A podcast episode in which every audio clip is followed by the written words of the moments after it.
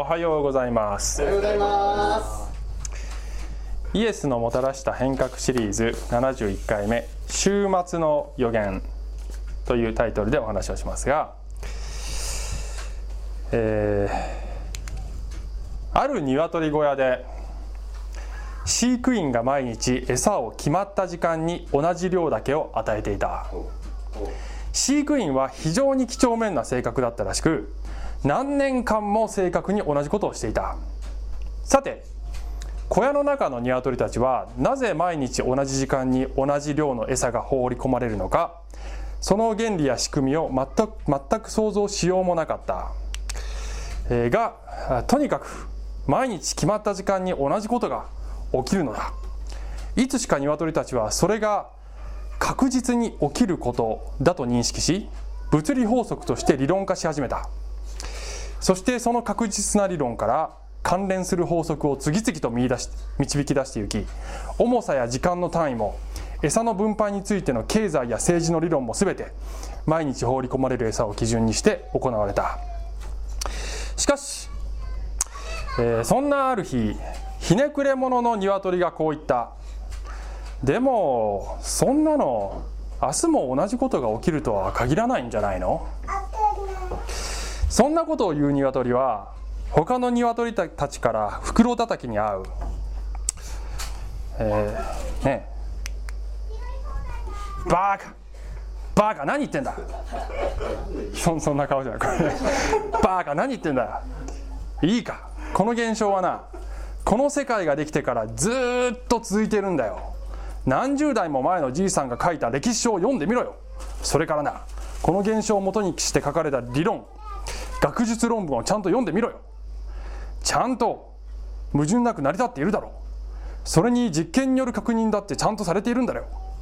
それを何の根拠もなく疑うなんてな。そういう無知から疑似科学やオカルトが始まるんだ。お前はもっと勉強した方がいいぞ。しかしある日不況の煽りを受け長年働いた働いた飼育員がリストラとなり鶏への餌やりはズボラなアルバイトの役目となった。次の日鶏たちが何十代もかけて構築した科学の全ては吹っ飛んだ。これは、えー、ある人のブログで引用されていた不可知論を表現するための偶話です。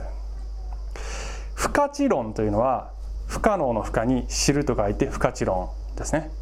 これは神とか死後の世界とかそういった目に見えない世界の真実というものは人間がいくら考えてもわからないんだよというそういう立場ですね。不可知論って言います。知ることができない立場、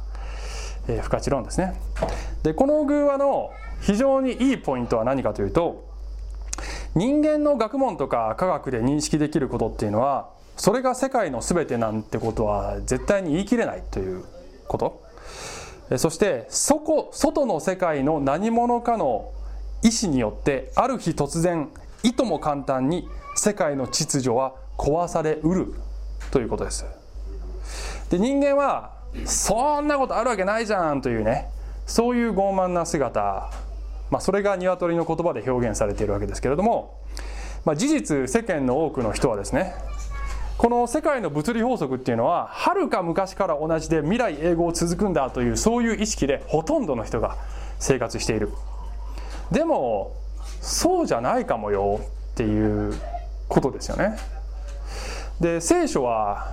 まさにそういうことがある日突然起こるよと。つまりこの世界の物理法則をぶち破って創造主が介入し世界の秩序を作り直す時が突然来ますよと言っているわけですね。不可知論者との立場の違いは何かというとその出来事は不可知ではないという点が違うところです。むしろ明確にその時何が起こるかが知らされている。人間は知ることができている。知らされていないのはいつ起こるかという具体的な年月日だけです。えそれはある日突然起こるのでいつ起こってもいいような態度で毎日を送りなさいと聖書は語っているわけですよね。えー、ということで今日は、はい、こういう話をします。健全な切迫感が人生の無駄をそぎ落とすこれが結論ですね話の結論ですあ最後ねちょっとその話また出てきます。はい、断捨離の話が最後ちょっとまた出てきますからね。あの先読みしないでほしいんですよね。健全なという言葉がね一つのポイントですね。もう世界が終わるんだからもう仕事なんてやめてしまわなきゃとかそわそわして落ち着かない生活を送るというようなそういうことではないんだよ。ちゃんと地に足のついた生活をしなさいよと聖書は言っているんです。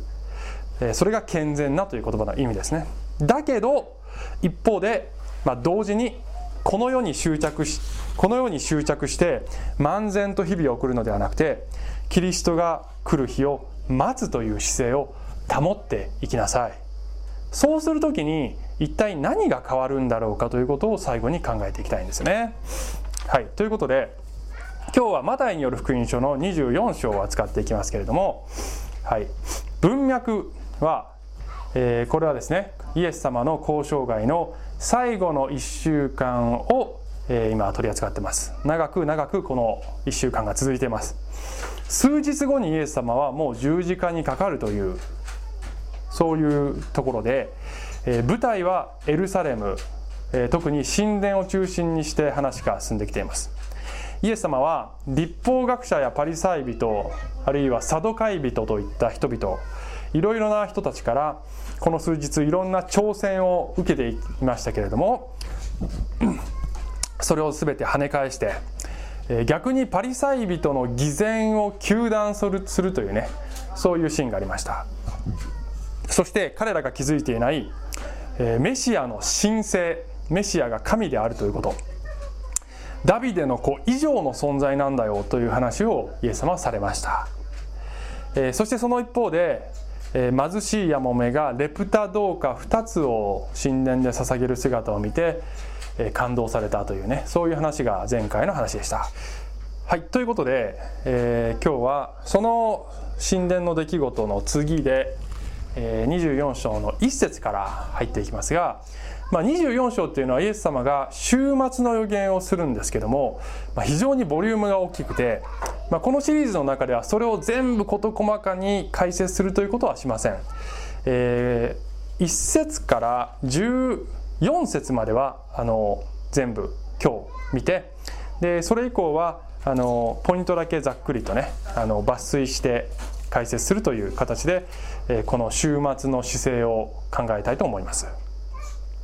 はい、じゃあ24章の1節。イエスが宮を出て行かれる時弟子たちが近寄ってきてイエスに宮の建物を指し示した。と書いてます。宮というのは神殿ですよね。でこの並行箇所マルコの福音書ではここで弟子たちがイエス様これなんてすごい建物でしょうと言ったというセリフが記録されてるんですね。で彼らが指し示しているのは、えー、いわゆる第二神殿です。これは紀元前500年頃に建てられたものですね。第一神殿はさらに前にソロモンによって建てられてバビロン捕囚で壊されました。バビロン捕囚から帰ってきた時にユダヤ人が第二神殿を建てました。で、えー、紀元前20年、ね、イエス様よりちょっと前にヘロデ大王がこの神殿の拡張工事を始めます。それがもうすごく財を尽くした豪華絢爛な建物になっていてこの時まだこの建築が進んでいる、まあ、最終的にこれ完成するのが紀元64年です、ね、でもこの弟子たちが見ていやーすごい建物になってきましたねこれというそういう感想を言ってるわけですよね。でここでイエス様と弟子たちとの間にもう非常にこの意識の差があるわけですよね。たった今イエス様はパリサイ人たちの偽善を指摘したばかりなんです。それはすなわち見かけだけ立派だねでも中身がないねっていう話をしたばかりなんだけど実はこれは神殿についても言えることであのソロモンが第一神殿を建設した時にそこに神の栄光が宿ったっていうね記述がありますよね旧約聖書に。第二神殿には神の栄光まあ、専門用語で社会なグローリーって言いますけど、えー、それは宿っていない。この一節でイエスが宮を出て行かれる時っていう言葉が今回私読んでてすごく象徴的な感じに感じたんですよね。なぜかというとイエスこそ神の栄光そのものなんでね。イエスこそ究極の社会なグローリーなんです。その方が神殿を出て行った後はもはやそれはただの豪華な建物でしかなくなるということなんだね。でそれを見て弟子たちは大はしゃぎしているという。で、えそれに対してイエス様が2節こんなふうに答えていきます。そこでイエスは彼らに答えて言われた。この全てのものに目を見張っているのでしょう。誠にあなた方に告げます。ここでは石が崩されずに積まれたまま残ることは決してありません、えイエス様に言わせるとこの神殿はじきにぶっ壊されますと、えそれも完膚なきまでに徹底的にぶっ壊されますと、えそれが実現するのがこの場面から約40年後の AD70 年のローマ軍の侵攻ですね。その時に神殿も壊されて炎上した神殿で溶けた金が、えー、石垣の割れ目に流れ込んででそこに来たローマ兵たちはその金を採取するために積まれた石を一個一個崩していったという記録があるそうです。つまりイエス様が言われた石が崩されずに積まれたま積まれたまま残ることはありませんという言葉が文字通り40年後に実現します。で、えー、イエス様が神殿壊れるぞって言った時にこの言葉多分弟子たちにとっては衝撃の一言ですね。というのは彼らの意識は意識としてはこれからメシアであるイエス様がローマ帝国をやっつけてエルサレムを中心にして世界を統治するんでしょう。もうすぐにそれ起こるんでしょう。っていうそういう意識でイエス様についていってる。なんで神殿が壊れなきゃいけないの？っていうそういう感じだったでしょうねきっとね。で3節読むと、えー、その反応が出てくるわけですね。イエスがオリーブ山で座っておられると弟子たちが密かに身元に来ていた。お話しください。いつそのようなことが起こるのでしょうか。あなたの来られる時や世の終わりにはどんな前兆があるのでしょう。と聞いてきたで、えーと、この言葉から弟子たちは神殿の崩壊と世の終わりというものを結びつけて考えてますね。で、えー、この当時のまあユダヤ人の感覚では理解では世の終わりというのはこの世界が消滅するということではなくて人間が統治する今の世界のシステムからメシアが統治する新しい世界への移行のことを、えー、世の終わりと言ってるわけですね。でさらに彼らはそれがあなたの来られる時でしょという感じで言うんだけどあなたの来られる時って彼らが言った時に今は現代のクリスチャンが聖書を全部よく知ってるクリスチャンがイエス様が再臨される時のことをイメージしてるのとは違うイメージなんだね彼らは。なぜかというとさっきも言ったようにすぐなんか要するに彼らはメシアが2度来るというねそういう認識がないだから今ここにいるイエス様がもうすぐあの統治するんでしょっていうだからきっとこれからローマ帝国をやっつけてでここに凱旋して戻ってくるのはいつですかっていう感じのね質問なんじゃない？これ。ね、多分そんなすごいもっと先じゃなくてローマ帝国やっつけるのにあとどれぐらいかかるぐらいの でそのどさくさその混乱で神殿って壊れちゃうんですかね？っていうそんなイメージなんじゃないのかなと思うんですよね。で、えー、イエス様はこの後であの神殿の崩壊の話もするんですけど、えー、神殿についてはねこれあんまりマタイの福音書には出てこないんです。ルカの福音書の方にあのそのことが出てくるんですね。で、えー、その話は一旦イエス様置いてまず世の終わりの話を先にしていかれます。ね。えー、で世の終わりの話をするんだけどその話も順番があってまず世の終わりとは直接関係のない現象についてまず話をされます。それが4節から。そこでイエスは彼らに答えて言われた。人に惑わされないように気をつけなさい。私の名を名乗る者が大勢現れ私こそキリストだと言って多くの人を惑わすでしょう。また戦争のことや戦争の噂を聞くでしょうが気をつけて慌てないようにしなさい。これらは必ず起こることです。しかし終わりが来たのではありません。あの私たちが採用している解釈ではここの部分はあごめんなさいね。はい。はいそうね、はい、4節5節6節読みました。あの私たちが採用している解釈ではここの部分はイエス様はこれはまだ世の終わりじゃないからねという話をまずしている。すなわち2つのことを言ってますね。自称キリストが現れますよと。イエス様以降に私はキリストの生まれ変わりだっていう人これいつの時代もいろんな国から登場してますね。でもそれが起こっても慌てるなって言ってるわけです。もう一つは小規模な戦争つまり地域紛争。これもいろんなとこでいつの時代もあるからね。だからすぐに大騒ぎしなくていいからねということをまず言っている。これらは特別にこの世の終わりの前兆ではないという。でそうではなくて次に言うことが前兆なんですよっていう流れで7節が来ると。民族は民族に国は国に敵対して立ち上がり方々に飢饉と地震が起こります。でね、えーと、これがあの世の終わりのあすいません。8節も読もうか。しかしそのようなことは皆生みの苦しみの始めなのです。これが生みの苦しみですよと。あの一番最初まあ、生みの苦しみっていうのは世の終わりに近づくにつれてちょうど女性が出産する時にどんどんこの腹痛がね陣痛がどんどんこう頻度が増していくようにもう終わりにしたいくに従ってすごいどんどんこう逼迫してくる。けどその期間のその最初の部分がこの7節ですよって言ってるわけ。民族は民族に国は国に敵対してって言ってるのはこれはヘブル的な表現で、まあ、ラビ用語だそうですけど世界大の戦争を指しているそうです、はい。えー、それは起こりましたでしょうかね。ね。第一次大戦と第二次大戦。世界規模の戦争起こりました。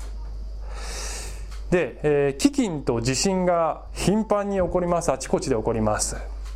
ねあの今皆さん気候の変動で各地で農作物の不作が報告されてるってご存知でしょうかね。あの二酸化炭素を排出するのは先進国とか新興国。でもとばっちりを受けるのは農業従事者が多い開発途上国でそういった国であの気候が不順でねあの人々が飢えたりしてるんですね。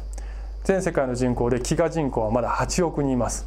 世界中に十分な量の食料があるのに飢餓人口がまだ多いというね。で異常気象とかそして、え人口増大もこれからねあるわけですから、えこれからのこの食料需給っていうのは非常に大きな課題になってるんですね実はね。で地震もあの今手元にデータないですけど、えー、大きな地震が近年増えているというレポートもあるそうです。なのでここでイエス様言っている前兆ですよって言っている、まあ、その様相を今の世界が非常に呈しているってねその様子を呈している世の中に私たちは生きている。そしてここには出てないんだけれどもこの言葉にはないんだけれどももう一つ世の終わりのこの最終段階の前兆として聖書から読み取れるのはイスラエル国家の誕生ですね、はい、1900年国がなかったこのユダヤ人たちが国を作る。これが1948年に実現しました。こういったことが最終ステージに入るその前兆としてありますよと聖書から読み取れるわけですよね。私たちはもうそういう時代に生きているということを知らなければいけません。でここでじゃあ次に起こることは何なの？っていう話をちょっと図解していきますけども次に起こるのは軽挙なんですけど、えー、それをね、まあ、ちょっと1年ぐらい前をこのスライド使ったんだけどはい。これ時系列で左から右に進んでると思ってください。今この現在に来ていていろんな前兆が起きてますよと。はい。まず軽挙があります。軽挙とは何ぞや。はい。敬虚とは、えー、この世界で生きているキリストを信じて真に救われている信者。まあ教会普遍的教会と言いますけど真に救われている信徒がある日突然空中に引き上げられるというそういう出来事。これを敬虚と言います。聖書の中で明確に予言されていますね。あのそんなことはあるわけないじゃんと言ってはいけないんだね。冒頭の鶏のように、えー、この世界の今までの秩序とは全く違うことがある日突然起こるよっていう話なんですね。でそれがあった時に、まあ、その景挙というのは空中再臨というふうにも言われますね。空中で主と会うのですと書いてある。でその後であの7年間の観難時代世が始まってからこんな大変な時代はなかったというようなそういう大変な時代が訪れます。戦争とかあのねえーいろんな災害とか飢饉とかがもう多発するというねそういう偉い時代に入っていきますね。でこれは聖書では7年間続きますよと。で厳密にはねこの景挙がそのスタートじゃないんだよねこれね。あのえー、反キリストというある悪魔的な人物がイスラエルと平和条約を結ぶという出来事が観難時代の始まりなんですね。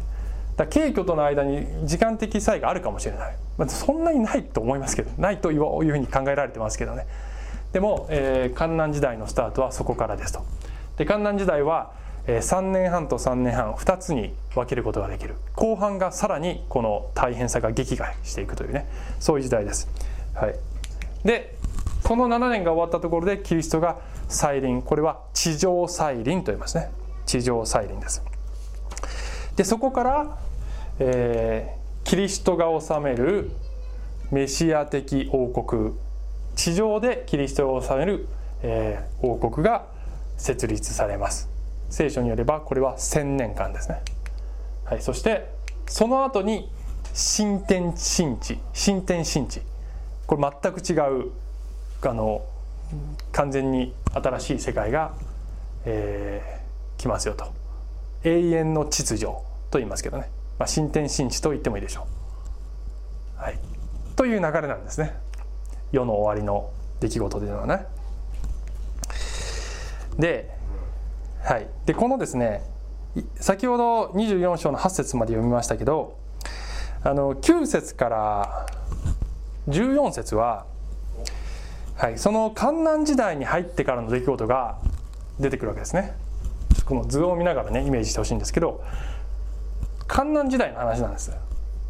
すみませんここね大観難って書いてるけど多分ね大って作るのはこの後半の3年が大って作るんだね、まあ、細かいですけど。多分ね専門的まあそう細かいことですけど。9節。その時人々はあなた方を苦しい目に遭わせ殺します。また私の名のためにあなた方はすべての国の人々に憎まれます。またその時は人々が大勢つまずき互いに裏切り憎み合います。また偽預言者が多く起こって多くの人々を惑わします。不法がはびこるので多くの人たちの愛は冷たくなります。しかし最後まで耐え忍ぶ者は救われます。この御国の福音は全世界に述べ伝えられて全ての国民に明かしされそれから終わりの日が来ます。ねでこの記述が、えー、解釈によっては多分ね景挙の前の景挙が起こる前兆だと解釈する向きも多分あるんですよね。けど私たちはそうではなくて観難時代に入ってからのことだという解釈を採用してます。その理由はあの私の名のためにあなた方は全ての国の人に憎まれますって少なくとも今現在クリスチャンって別に全ての国の人に憎まれてないですよね。だからこのもう徹底的にクリスチャンに対する迫害があの最高潮に達するっていうのはこれ観難時代の特徴だと思いますね。だからもうここでイエス様はその時代の話に入っていると思われますね。でこの時代はもう大混乱の時代なので人々の倫理観というのは麻痺するし保身とか私利私欲のためなら他人などどうでもいいというようなそういう空気が世界を包むんじゃないかと思われます。そして偽預言者が起こると言ってるのはもうこれはあの神様はこう言ってるんだっていうようなねそういう人がいっぱい出てくるわけですけどその前に軽挙が起こってるからねあの世の中からものすごくたくさんの人が忽然と姿を消すっていう出来事に対して多分いろんな宗教がいろんな解釈を発表すると思うんだよね。こういうことが起こったんだってでそういう世の中にあふれてるいろんな解釈の中で聖書の解釈が埋もれてしまうと思いますけれども聖書に気づく人もたくさんいて本当にこれは聖書が言ってることが起こったんだと気づいた人は観難時代に救われていくということです。えーね、救われるんですね多くの人が救われるんです観難時代に。あの観難時代の初めは、まあ、景挙の時にはこの世界から一旦教会は消えますけど多くの人がキリストを信じるようになると。これが観難時代。で、えー、大観難時代に世界宣教がね全世界に述べ伝えられる世界宣教が完成します、えー、具体的には黙示録7章に14万4千人のユダヤ人っていうのが出てくるんですけどこの人たちが大活躍するっていうふうに思われてますね。まあ、ちょっとそこまで詳しく言うともうちょっと もう本当に込み入った話になってくるので今日はさらっとね。でえっとねもうこの後イエス様はさらにいろんな話をしていくんだけど、えー、ちょっとね御言を全部読んでいくことはせずに、まあ、15章16あ15節16節すみません15節と16節反キリストの話が出てきますね。あのあこの時代に現れる悪魔的な人物ですね、まあ、悪魔が受肉した人物じゃないかというふうにも言われたりしてますね。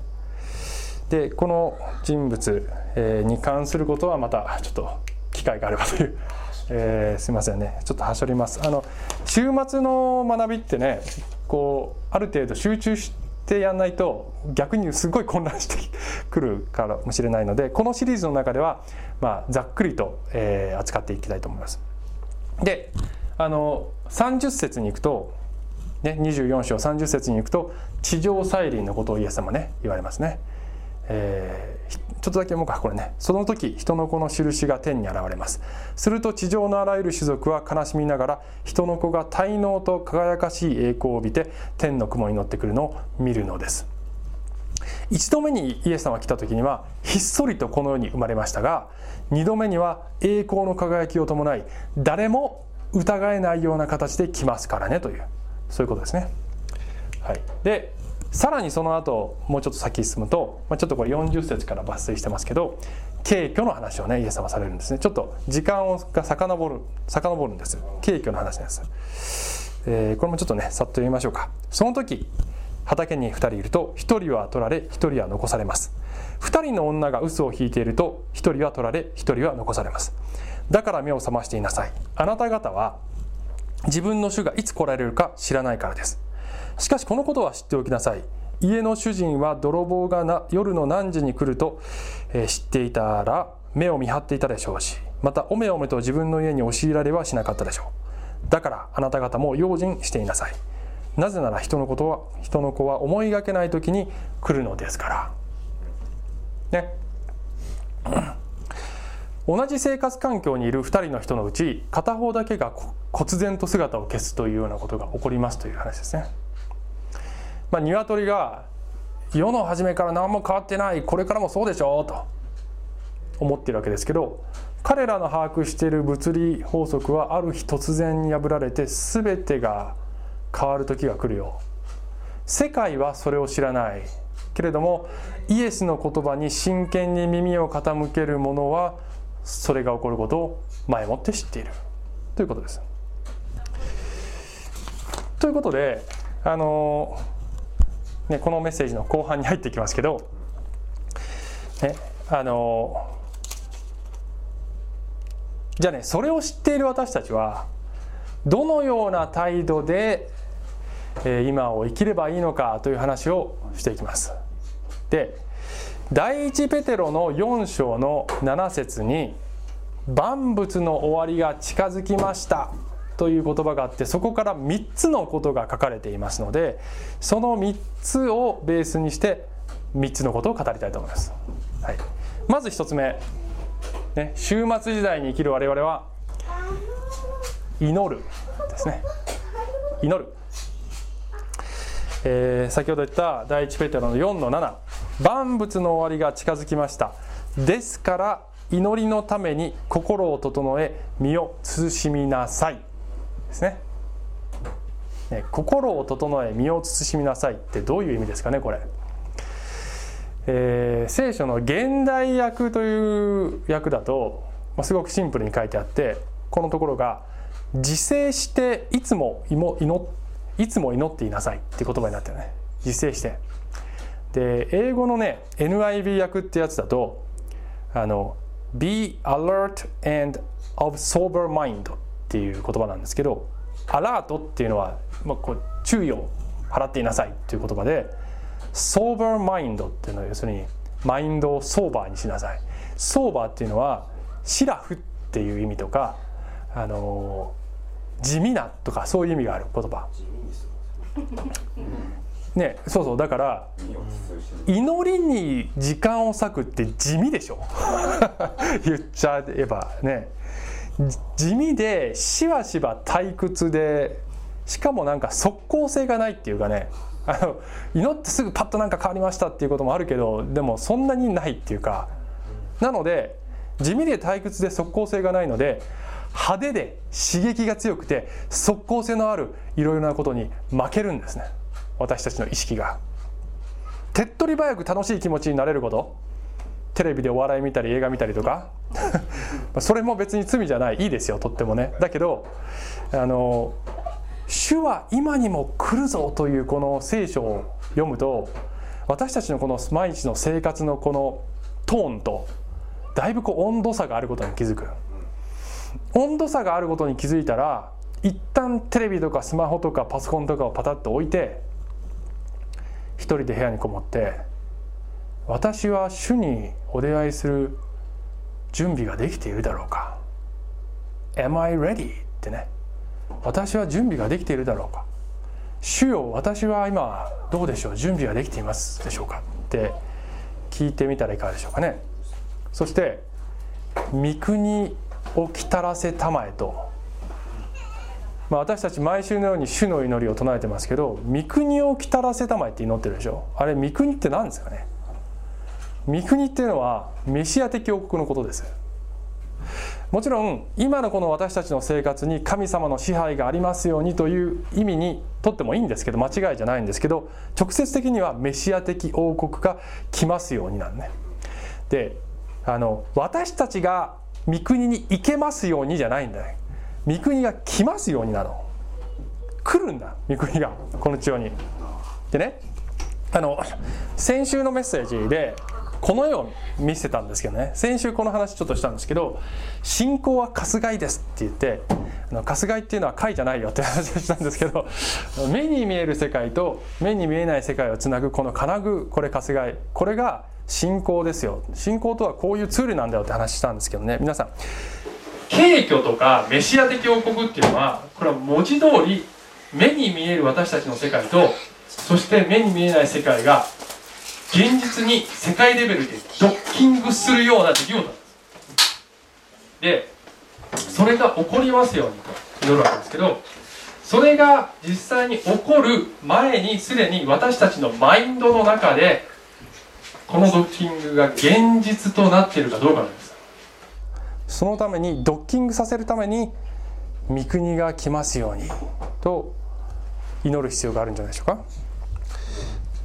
はい。うんって言ってくれてありがとうございます。2人ぐらいの人が。はい、はい、次。2つ目。愛を熱く保ってくださ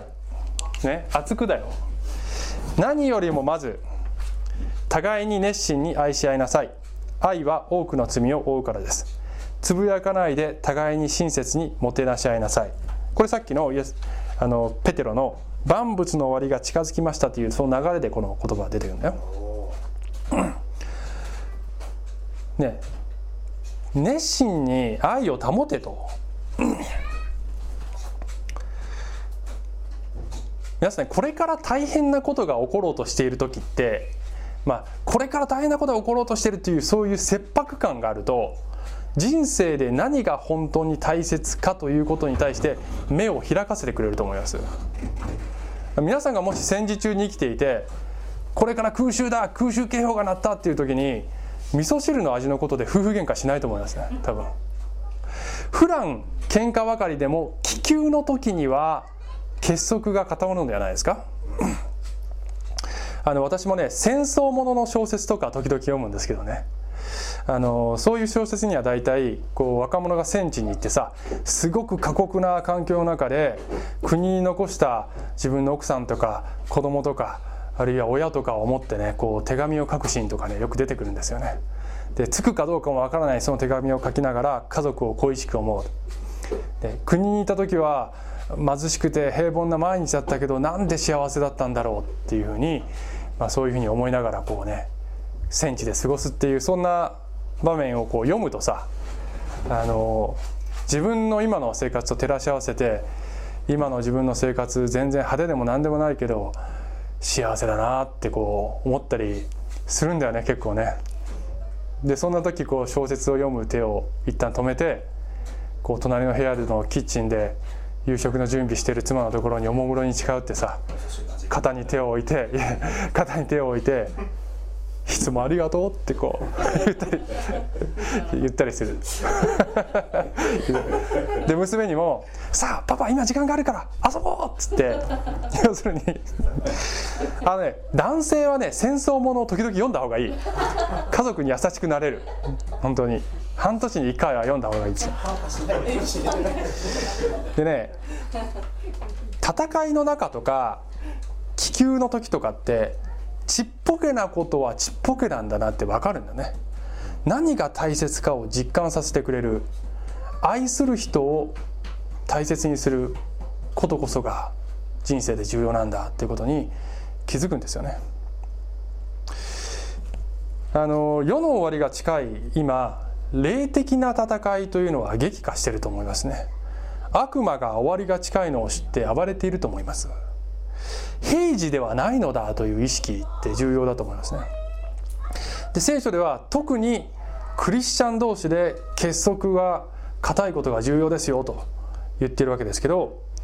あの私たちはつまんないことで裁き合う。そんなことをしている場合じゃないぞと。イエス様に言わせると悪魔の組織は仲間割れしないんだそうです、ね、そう言ったでしょ。悪の国が仲間割れしていたらその国はどうやって立ち受けるでしょうって言ったでしょイエス様ね。悪魔は結束が固いんだ悪の組織は結束が固い。クリスチャンの組織は裁き合いや仲間割ればっかり。敵に笑われています。私たちは。笑わせてはいけないのですね。はい。ということで3つ目。賜物を管理する、ね、これもさっきの万物の終わりの話の流れで出てきている言葉ですね、えー、ペテロの第一ペテロ4の10それぞれが賜物を受けているのですから神のさまざまな恵みの良い管理者として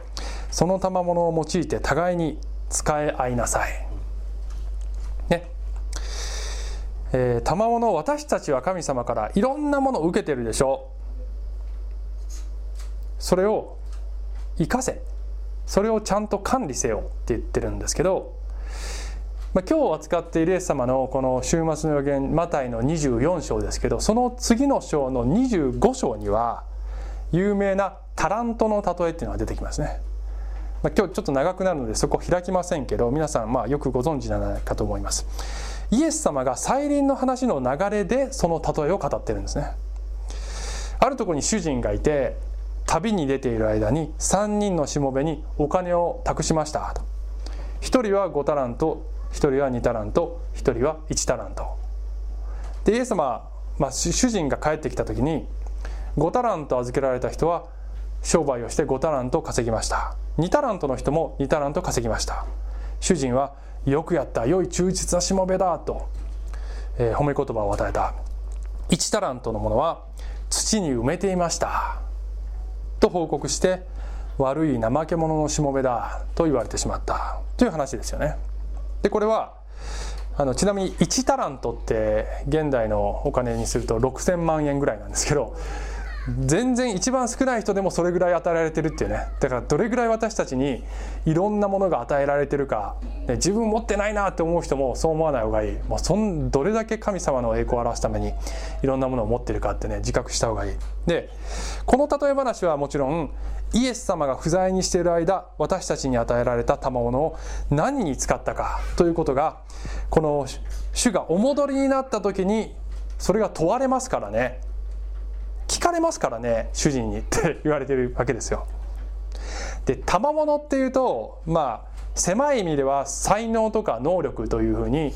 えー、言われることが多いですけどもそういうふうに限定する必要がないむしろ私たちに与えられている全てのもの才能も能力も時間もエネルギーも富も権力も影響力も要望も健康な体も何もかも私たちが与えられてるなと思うものは全てタラントです。どうでもよいことのためにそれを浪費してしまったのかそれとも主人のために全力で活用したのか聞かれます。ということなんですね。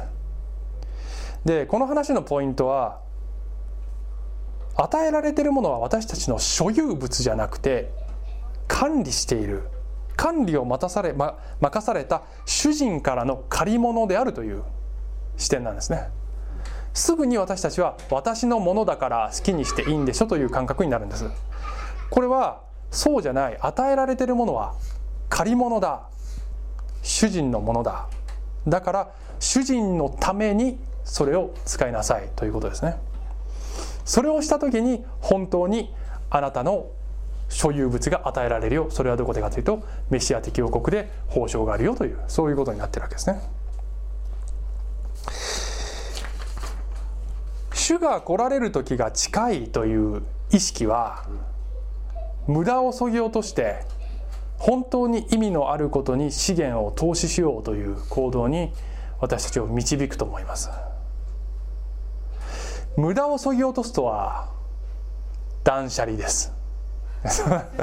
ということでであの2回ぐらい前のメッセージで我が家で断捨離が流行ってるっていうねことを言いましたけどちょっとその続きの話があるのでねその話を最後にしてあの最後にしてこのメッセージ終わりたいと思いますけど、まあね、うちで断捨離が流行っているって言いました何回か前にね。で1回数時間ぐらいかけてちょっと頑張って作業したきり実はその後なかなか進んでなくて断捨離が。まあ、ちょこちょこやったりはしてるんだけど、まあ、こう忙しいからなって忙しさにかまけてなかなかその先が進まないっていうね状態でずっとこう1ヶ月以上ぐらいねあの経ってたんだよね。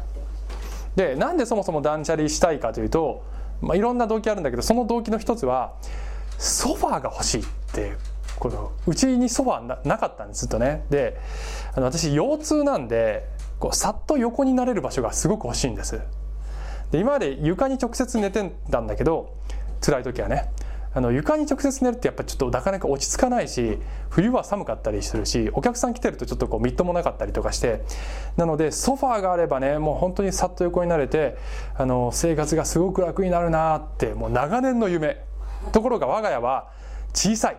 なのでソファーみたいなでかいものを入れるとこう部屋が家が快適になるどころかもうものすごい閉塞感のある空間になりそうでもうそれが実現できないと。なので今回いっぱい物を捨てたらソファーがあの置けるんじゃないかスペースができてね置けるんじゃないかと思って断捨離したいなと思っていたんだけどなかなか手に手がつかないという状態だったんですね。ところが、えー、先週、まあ、東京に行った時に IKEA によりましてえー、手頃な価格ですごく気に入ったソファーがありましてでよし買うかっつって買っちゃったんだよね。で家にスペースがあるかどうかわからないけど買おうと。でしかもちょっとねあの想定より大きめのソファーを買っちゃったで気に入っちゃったから。安かったんだけどね。でいやちょっとどうかなと思いながらねでもあの組み立て式のやつでもうそのまま車に乗せてパンパンだったんだけどギリギリ入れることができたんでもうそのまま持って帰ってきちゃったんでね。ところがね家には入れられない。なので、えーアパートの1階のうち5階なんですけどあのアパートの1階のちょっと仮置きしておけるスペースがあってそこにそのでっかい箱を一旦ちょっと置いてあのソファー様ちょっとここでお待ちください。家を片付けてまいりますからっつってで夫婦で一気に断捨離を断行したんです。2日ぐらいかけて。で娘にもおもちゃをいっぱい捨てさせて。でねもうやればやるほど、まあ、よくもまあこんなに無駄なものが家にあるなと。皆さんやってみてくださいね。本当ねもう押し入れの中にとかもういくらでも捨てるものがあって出るわ出るわ、ね、もう何年も着てない服何年も手についてないこの本とかそのうち修理しようと思って放置していたコーヒーメーカーとかもうなんかいくらでも出るの。で大量に捨ててで大量に捨てるとどうなるかというとそれを収納していたその収納具、ね、いろんなカラーボックスとかそういうのが空になるわけでそういう収納具も捨てたのあそれがねあのゴミ置き場まあ、これまだ一部ですけあの一部なんですけどこういうなんかこう変なプラスチックの、ね、引き出しとか塔のカゴとかもうこういうのが部屋のいろんなところにボンボンボンってあったのをもうそれごと捨てた全部。でそうするとねあの家がすっごくすっきりしてついにソファーを持って上がってそして組み立ててで大きいからねどこに置こうかなと。そんなに大きいから置けるオプションがないんだよね。でいくつか試してあここがいいなと思ったのがこれがリビングとキッチンを隔てるような感じでこう部屋のど真ん中にドーンと置く。それが一番いい感じだ。ということで、えーそれをそこに置いてそれに合わせて他の家具の配置を決めてそしてカーペットもね古くなってたので捨ててで買い替えたんだけどソファーに合うかなと思われる調和する色のものを買ってで今すごく部屋がいい感じになってるんですね。かつてなく、まあ、ささやかながら心地よい空間を実現できたかなとこう感じてるわけですね。で何が言いたいかというと皆さんソファーを招き入れるために家中の無駄をそぎ落としたんです。ソファーに合わせて他の家具の配置を決めたんです。ソファーが今私にとってとても重要で必要でそしてしかも文字通り存在が大きすぎて置く場所のオプションが少ないから他のものをソファーに合わせたんです。ソファーを中心に置いて他のものをそれに合わせたんですね。わかる？ね何が言いたいか。イエス様を皆さんの人生に招き入れた時にイエス様はあなたの人生で最も重要でそして最も大きいはずの存在ではありませんか？イエス様をソファに例えるなんてって怒らないでくださいね。あの図式が似てるって話だからね。イエス様が最も大きいはずの存在でイエス様を中心にまず据えて他の全てのものをこの方に合わせるべきなのではないですか。この方を中心に据えて他の配置を決める。人生のいろんな要素の配置を決める。ところが私たちがいつもやってしまうことはイエス様を人生の他のものに合わせさせてるんです。イエス様との交流とか時間とかよりも他のことがまずあって隙間にイエス様を押し込んでるんですイエス様のために押し入れのゴミを捨てるんじゃなくてイエス様を押し入れに押し込んでるんです。自分はダブルベッドで寝るけどイエス様は押し入れで寝ててねって。ドラえもんじゃあるまいし。ドラえもんって押し入れて寝るんだけど。まあいいかそれは。ね皆さん。何のために与えられた資源を使うのか よく考えて 人生の無駄をそぎ落としてください。でイエス様を第一にしたいなと思いながらなかなかそれができないなという状態あると思います。それを断行しようというその動機は何かというとその動機となるのは何かというともうその方が戸口に立っているという意識。その時が差し迫っているというそういう意識なんです。なぜ我々が断捨離を断行できたか。ソファーがもう1階に来てるからです。わかる？もうそこにいるからやるしかないっつってできなかった先延ばしにしていたことをやったんです。イエスはもう戸口に立っているんです。なので何をそぎ落としてイエス様を第一にすべきか。考えるべき時ではないでしょうか、ね、御言葉マタイの24の33そのようにこれらのことの全てを見たらあなた方は人の子が戸口まで近づいていると知りなさい。はいお祈りします。愛する天のお父さんありがとうございます。え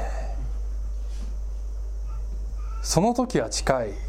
のではないかというその感覚は、私たちの生き方を大幅に変えると思います。